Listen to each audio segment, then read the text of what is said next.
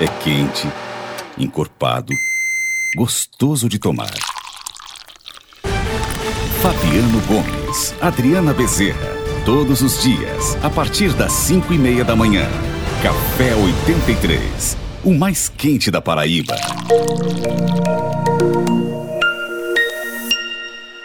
Olá Paraíba, olá paraibanos, esse é o Café 83 de número 4.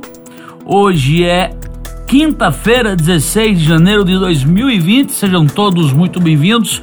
Você pode nos ouvir por todas as plataformas de streamings mundiais como Spotify, Deezer, YouTube Music, TuneIn Rádio e entre outros aplicativos da internet e também em todos os portais do grupo Pense www.fonte83 www.debochando.com.br www.folhadigital83.com.br Adriana Bezerra, tudo bem? Bom dia, Fabiano. Ontem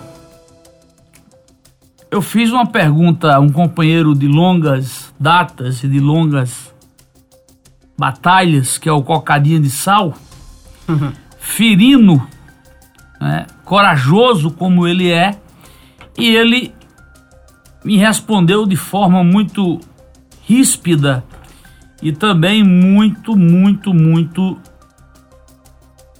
é, corajosa. Eu perguntei a Cocadinha de Sal qual o motivo da Operação Irerês. Para quem não sabe, é aquela operação que investiga desvios na reforma do Parque Solon Lucena, Parque da Lagoa. Operação deflagrada no dia 3 de junho de 2017. Em julho, em junho de 2017. 2017 e que até agora nós não tínhamos notícia, não tínhamos definições, não tínhamos sequer denúncia sobre a operação Iderês, que só teve também uma fase, a operação Cocadinha de Sal que vai direto ao assunto, respondeu: É porque é o Ministério Público Federal. Se fosse o doutor Otávio Paulo Neto, com a ajuda da Polícia Federal, leia-se doutor Fabiano Emílio, já tinha uma lagoa de gente presa. E aí eu fui atrás de subsídios sobre esse tema para poder trazer para os nossos ouvintes, internautas, um assunto que é de se estranhar. Se você perceber que desde a data da Operação Iderês, o GAECO da Paraíba, que é o Ministério Público Estadual, tirou do cargo três prefeitos de três importantes cidades da Paraíba, como Operação Luz em Patos, que afastou até hoje o prefeito de Naldinho, aquele flagra com o prefeito Berg Lima em Bahia e o prefeito Leto Viana em Cabedelo na operação Checkmate. Como também depois de tudo isso, o tsunami da operação Calvário, que numa celeridade muito grande já vem fazendo aí mundos e fundos, prendendo dezenas de pessoas. Então, eu tive informações concretas na no que tange a operação Iderês, que segundo a Polícia Federal e a AGU foram desviados 10 milhões de reais, superfaturado 10 milhões de reais e a Iderês não teve a mesma sorte da Calvário. Ficou apenas na primeira fase, não por não ter indícios de corrupção, tá?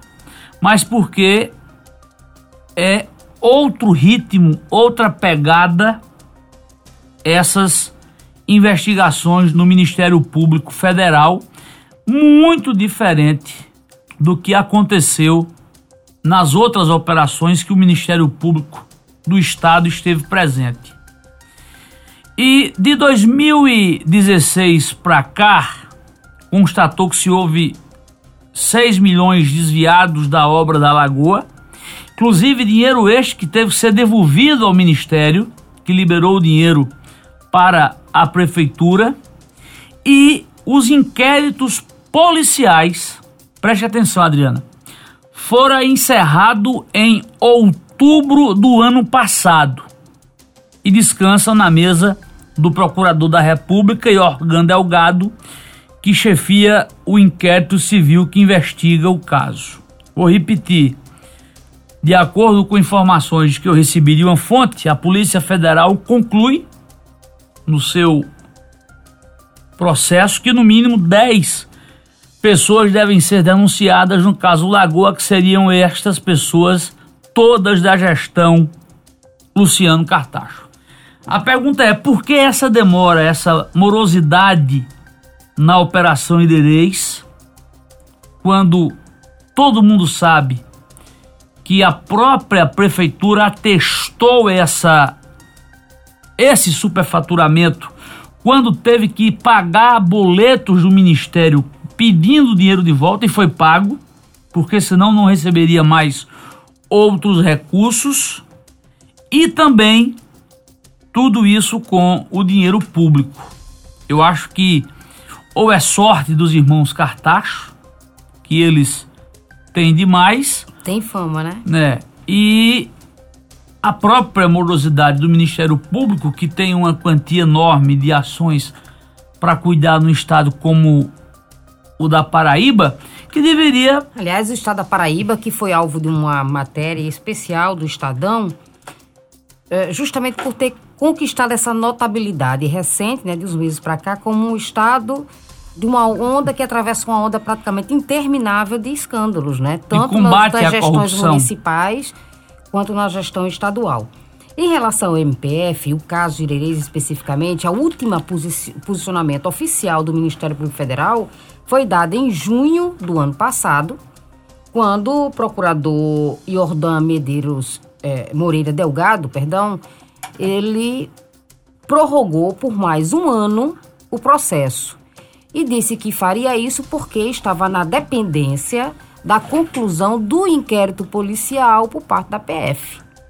A Polícia Federal, por sua vez, se posicionou e disse que tinha uma pendência para fechar esse inquérito, que era ouvir um funcionário da Compec, né, a, a empreiteira responsável pela obra de revitalização da lagoa, por sinal, um, uma obra que ficou espetacular, que realmente transformou a fisionomia do centro da capital, transformou a lagoa num espaço que era até então ocupado por delinquentes, é, prostituição, tráfico de drogas passou a ser ocupada pelas famílias. Mas, enfim, a Polícia Federal disse que tinha uma pendência, que era ouvir um trabalhador que hoje não está mais no Brasil, ele seria peruano, hum. né?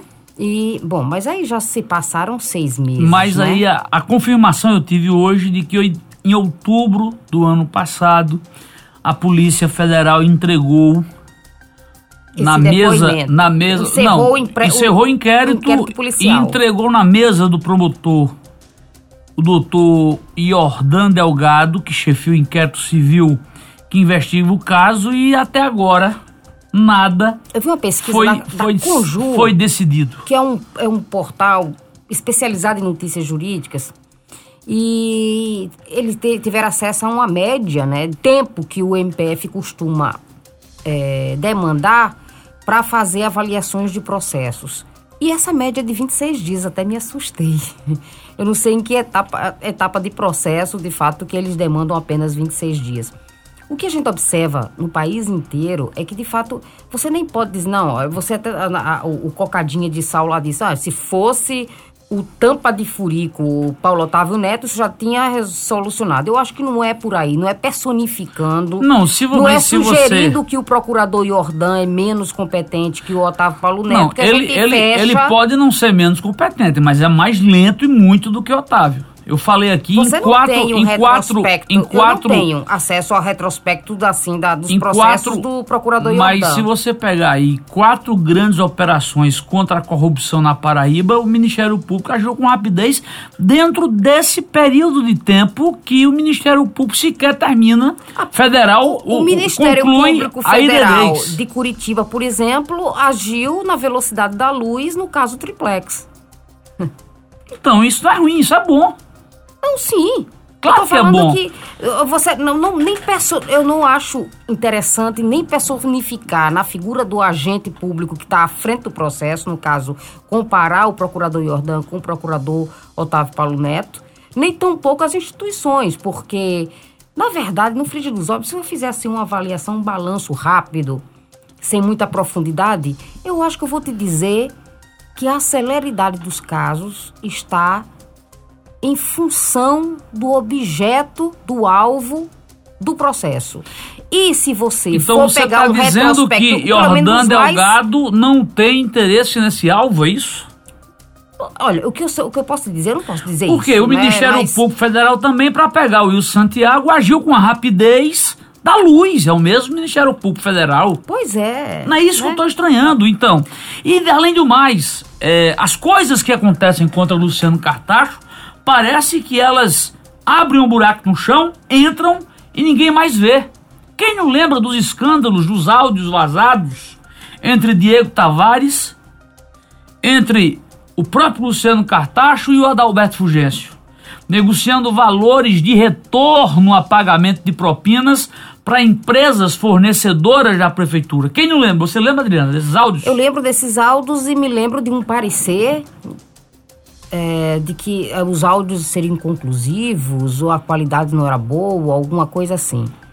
Mas assim, é, é, eu acho que a gente acaba voltando, bater na mesma tecla de que nós estamos, de fato, num ambiente político, é, é, policial e jurídico muito instável sabe? É, você não. Aquela, eu cheguei aqui perguntando à família, você lembra o nome da deusa, que, símbolo da justiça? Eu não peguei ela, não. não, você não pegou a, a, a- a deusa Tamis, né? Que é o símbolo da justiça. E a impressão que os brasileiros têm, eu, essa brasileira aqui que vos fala tem com muita firmeza, é que há muito tempo aquela venda né, que a deusa Tamis usa, justamente para não olhar quem julga, né, ter essa imparcialidade, não escolher seus alvos, não direcionar os, os seus- os- os seus julgamentos, essa venda está esgarçada faz tempo no Brasil. Você não tem nenhuma segurança jurídica, você tem até a Suprema Corte fazendo puxadinhos jurídicos de última hora para se encaixar num processo, é, enfim, eleitoral, que atendendo a conveniências. Esse é o nosso, é, o nosso panorama eh, jurídico. Você tem o Ministério Público pousando, fazendo uma espécie de justiçamento, né? Então, algumas arestas precisam ser aparadas e logo, porque, como eu já disse aqui e repito, quando a gente personifica e envolve o coração, ah, fulano eu quero que esteja na cadeia, olha, a justiça foi rigorosa, rápido, ah, enfim, competente, maravilha, esse é o Brasil que queremos, queremos um Marcelo Odebrecht, queremos ver os ricos atrás das grades, queremos ver os grandes nomes da política atrás das grades e comprovar que houve dolo contra eles. Óbvio que isso nos satisfaz, né? Num país que enfrenta e sempre enfrentou a- o drama da corrupção, ver algum, esses, alguns nomes de poderosos atrás das grades, respondendo a processo, isso nos dá uma, realmente uma sensação de, de resposta. Mas, quando você entende que não se trata, é, se a gente tira de cena os alvos, se é Lula, se é Ricardo, se é Cartacho, se é Wilson, se é Aécio, se é Odebrecht, se é Gutierrez, quando você cai a personificação e deixa de lado as tuas emoções, as tuas paixões, as tuas torcidas, você vai ver que enquanto cidadão brasileiro você também está debaixo desse guarda-chuva. E tudo que é justiça, a justiça é, é o, é o ponto, é o ponto final das coisas.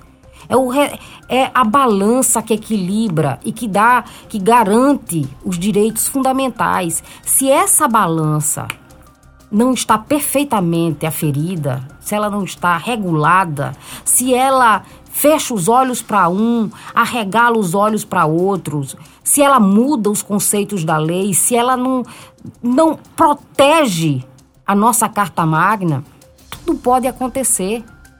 Não há no Brasil de hoje um ambiente jurídico para que você, mesmo que você, você reúna as melhores cabeças do universo jurídico, você não consegue fechar um panorama de previsibilidade da justiça.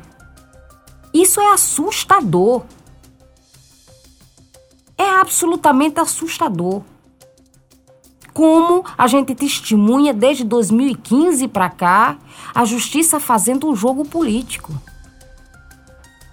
Exatamente, mas aqui o que nós estamos pedindo é que a justiça seja rápida para com todos, até porque nós passamos aí por duas campanhas estaduais sem saber o que de fato aconteceu na Lagoa.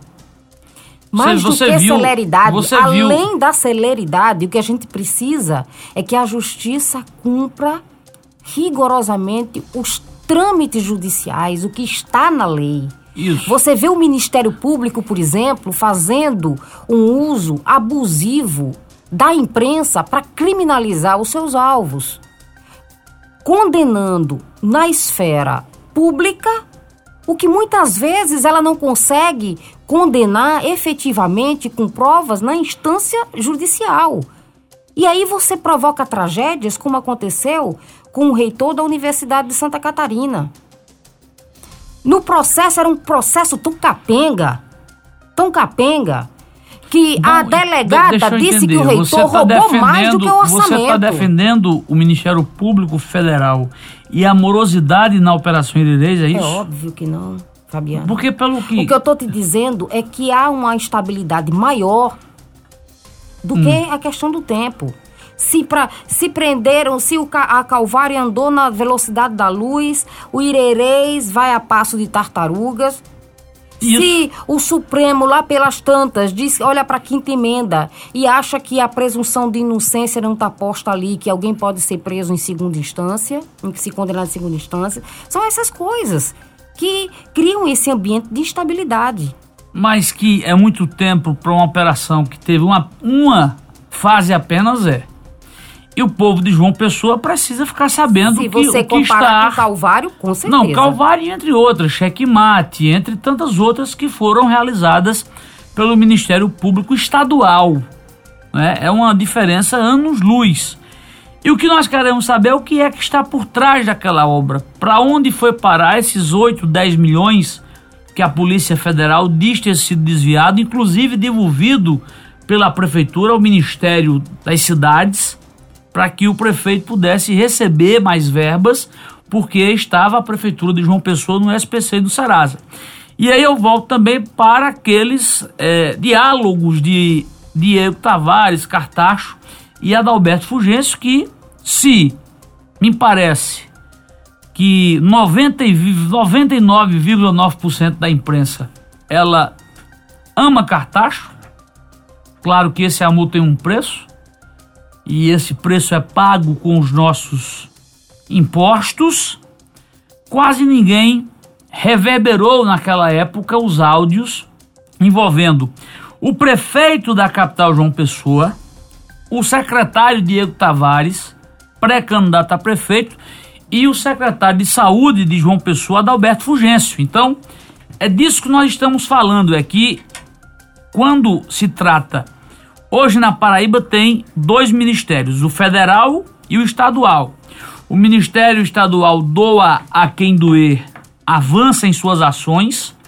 É um ministério operoso, rápido, que conta com a participação da Superintendência da Polícia Federal local, que tem muita inteligência e até eu falo inteligência não apenas psíquica, mas de mecanismos para chegar aos criminosos.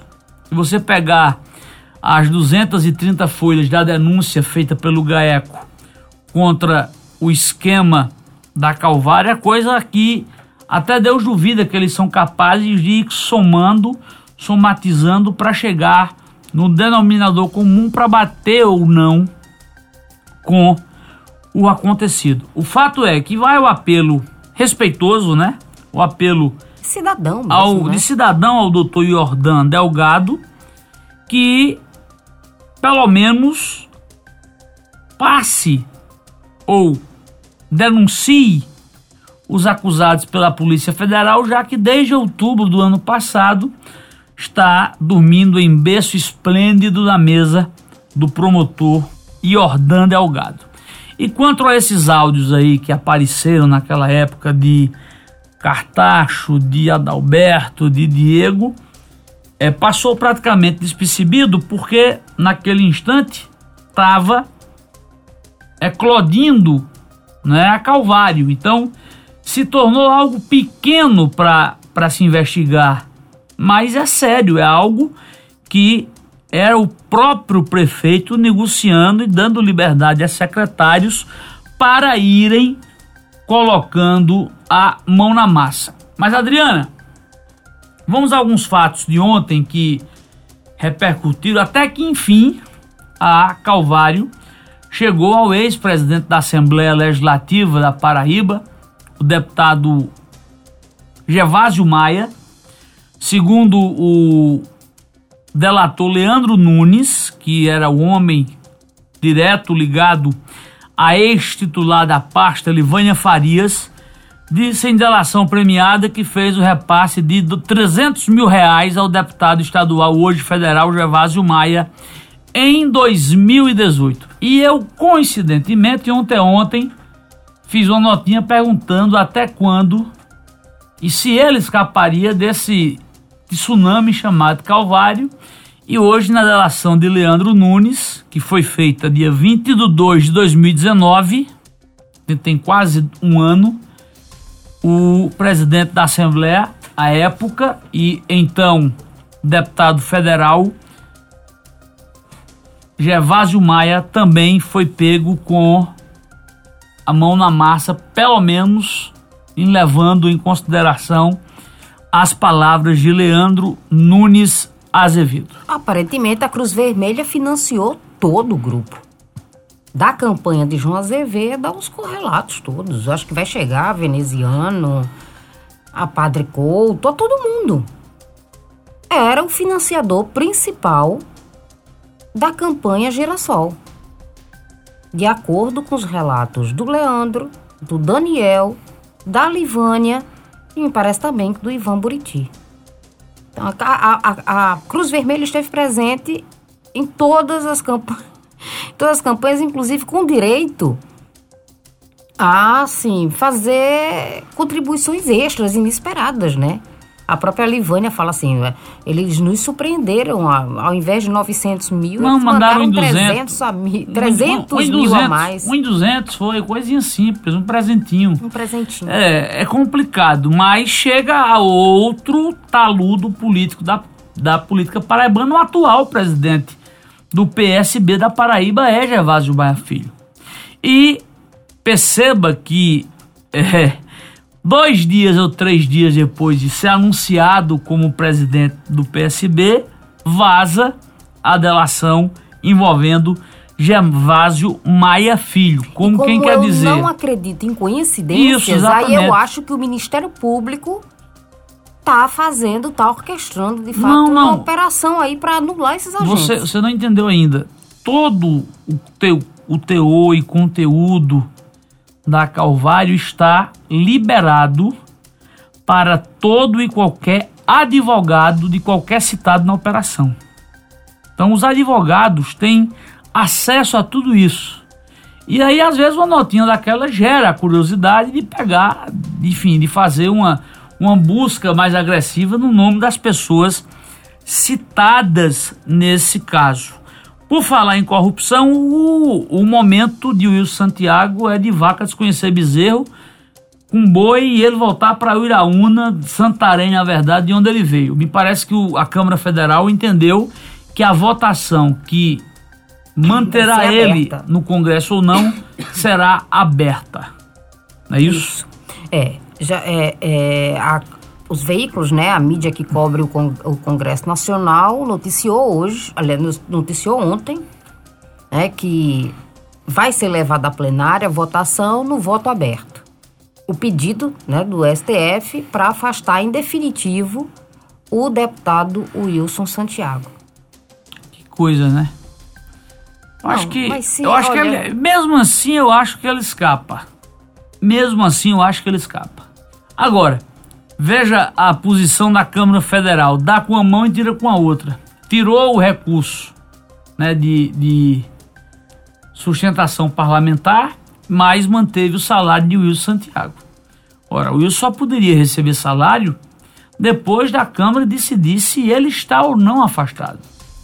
Sequestrasse o dinheiro dele, deixasse ali guardadinho, depois disso se definia o caminho do dinheiro, do salário ou da verba indenizatória do deputado federal Wilson Santiago, do PTB, que estava. Eu li hoje a coluna painel da Folha, estava certíssimo de ser o líder do PTB, estava faltando apenas alguns acertos. E de repente estoura essa bomba, não é? E o deputado federal, um deputado federal do PTB de Alagoas é que a fila andou e ele vai assumir a liderança do Essa PTB. É, é ser cotado, né, tá ali na reta final, quase na reta final, para assumir um cargo de liderança, mostra que o Wilson Thiago tem jogo de cintura, é articulado e óbvio que do jeito que ele buscou votos para se tornar líder, ele vai buscar para, obviamente, para salvar o seu pescoço. E ali é uma decisão eminentemente política. Isso. Eu não sei realmente concordo. como está a relação da Câmara com, com o Judiciário. Talvez ele não seja uma peça. Mas ele é muito, ele é muito querido pelos deputados Wilson. Wilson é um deputado de três mandatos, é um cara que sempre é, andou bem em Brasília. Eu acho muito difícil que tirem o mandato de Wilson, que afastem o Wilson Santiago durante essas investigações, mesmo o voto sendo aberto. O que eu acho uma aberração. Se a justiça decide, é a mesma coisa de você pedir para os bandidos que estão presos em presídios reformarem o Código Penal. É muito estranho isso. Você tem que colocar nessa balança um ingrediente fundamental.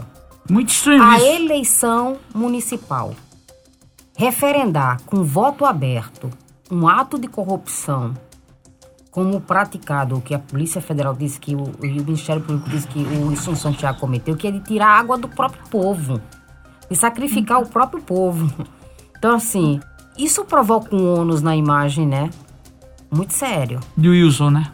Não, de Wilson é game over. Estou falando do, dos, dos colegas dele de plenário mesmo. Imagina, você ir lá declarar que. Não, eu não quero que ele seja preso, não. Ah, ele roubou uma obra, impediu a obra isso, isso. De, de, de que levaria água para um povo absolutamente sedento e você assinar embaixo desse processo e salvar esse pescoço, cê, você cê carrega viu, essa carga para si. Viu as falas de cidade, Você né? viu as falas de José Neumann Pinto aqui na Paraíba? Rapaz, eu nunca vi um cidadão tão agressivo.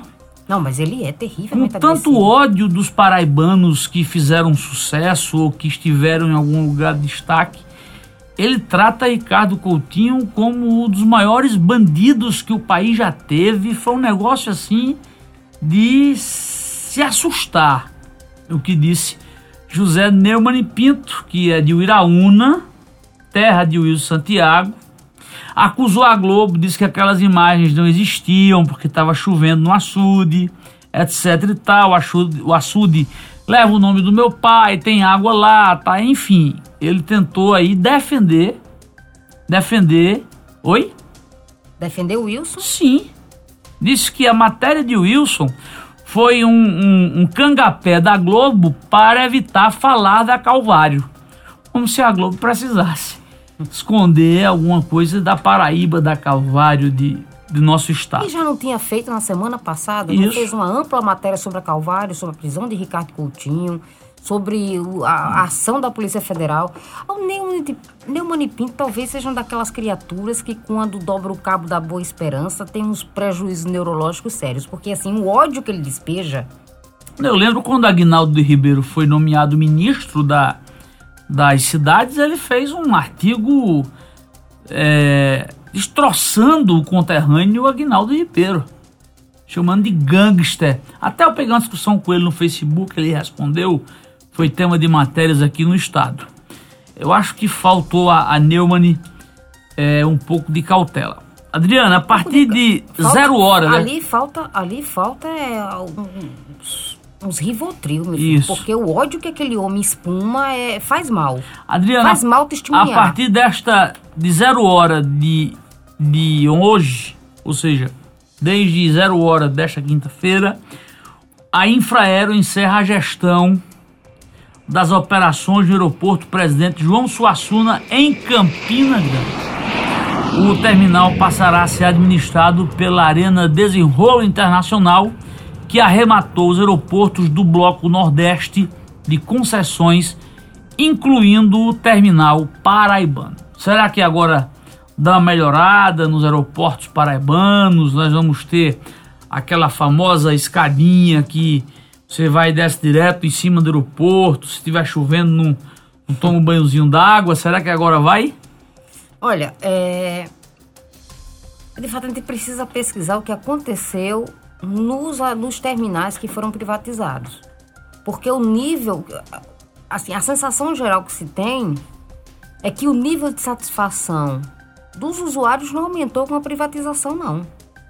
Aliás, o que se mas, é. Mas o que eles estão assumindo agora. Eles estão assumindo é agora. Surgiram mais taxas. Não, estou falando é, agora na Paraíba, mas não é novidade a administração, a terceirização da, da administração de outros terminais pelo país. E aí você não vê aumentar o nível de satisfação dos clientes, né, dos usuários, e reclamações de mais cobranças, de mais taxas, de um serviço mais caro. Eu realmente não sei. Vamos se, aguardar na é. Paraíba, é, porque são vários consórcios. Aqui, né? São vários consórcios e cada um deles age de forma diferente. Eu sou a favor total da privatização. Eu sou a favor da privatização. Quem lembra da Saelpa e hoje vê a Energisa sabe a diferença do trabalho que é feito. Se um poste caísse na época da, da, da Saelpa, que era administrada pelo governo do estado, era 3, 5 dias para reposição. Eu digo porque eu vi isso.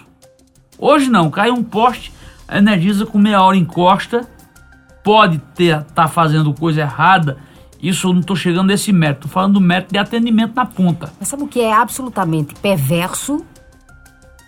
Hum.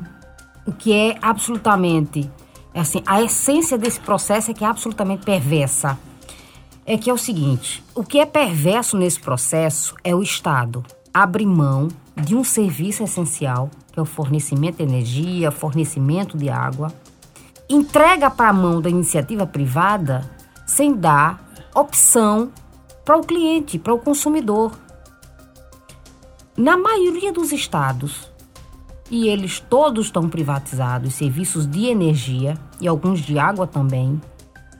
Essas concessionárias privadas, elas ocupam invariavelmente o primeiro posto de reclamação dos usuários. E também é um monopólio, né? Vá no. Quando você privatiza. Mas é isso, essa é a essência. Quando você privatiza para que outras pessoas possam agir no mesmo no mesmo caso, como foi na telefonia. Exatamente. Que cada um quer fazer melhor do que o outro, que é o que estão fazendo agora nos Correios.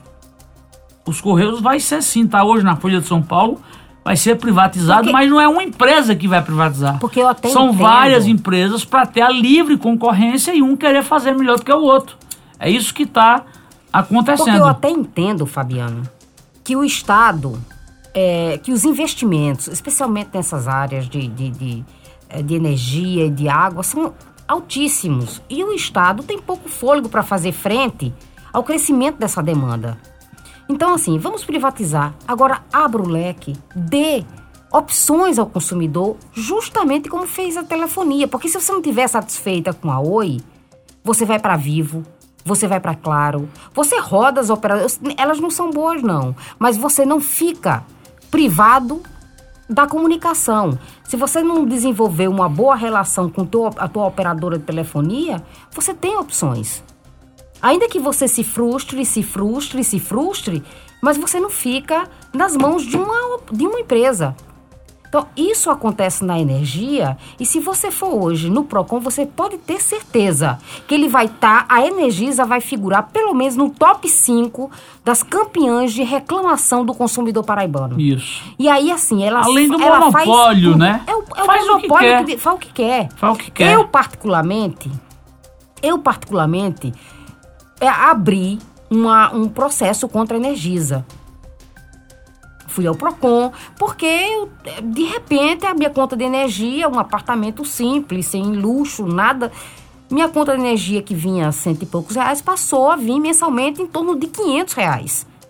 Nenhum equipamento é, é, é, novo dentro de casa, nada que justificasse aquela conta.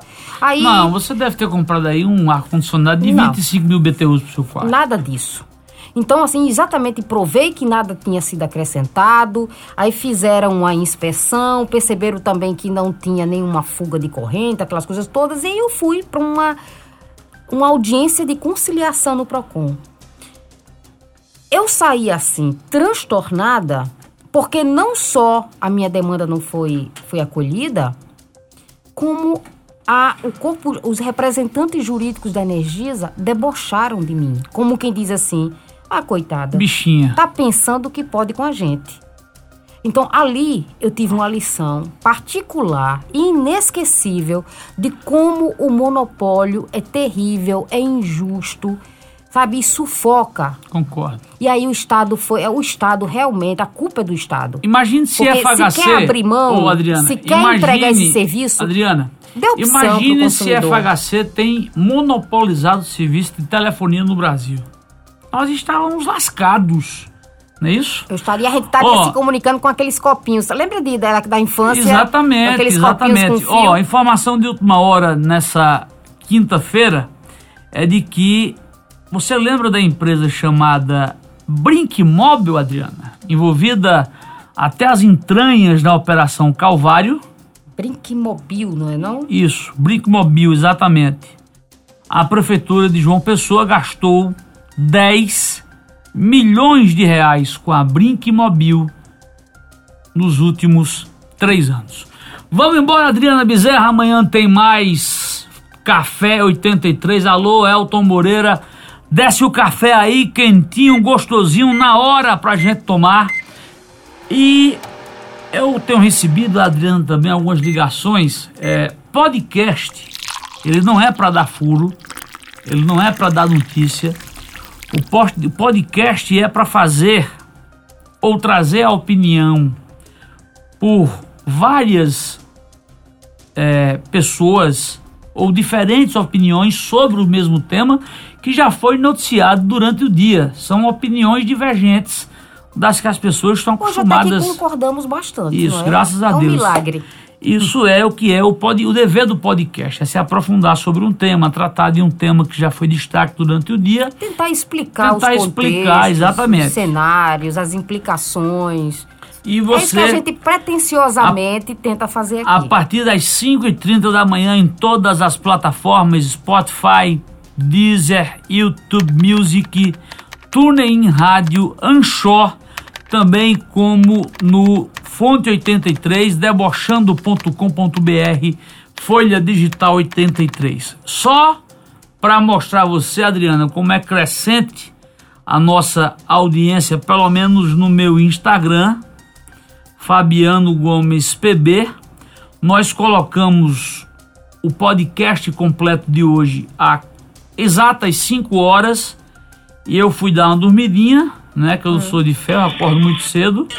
E nós tivemos hoje 300 e deixa eu ser exato, 300.842 visualizações o podcast de número 3.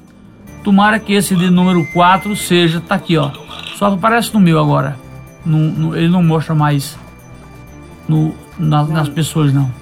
Graças a você e os internautas que estão gostando. 300.842 visualizações até agora. Graças a você e os internautas que estão conversando aqui, estão gostando do nosso converseiro de bodega. É. Toda manhã. Um abraço, até amanhã, Paraíba. Obrigado pela companhia. Até amanhã. Café 83, o mais quente da Paraíba.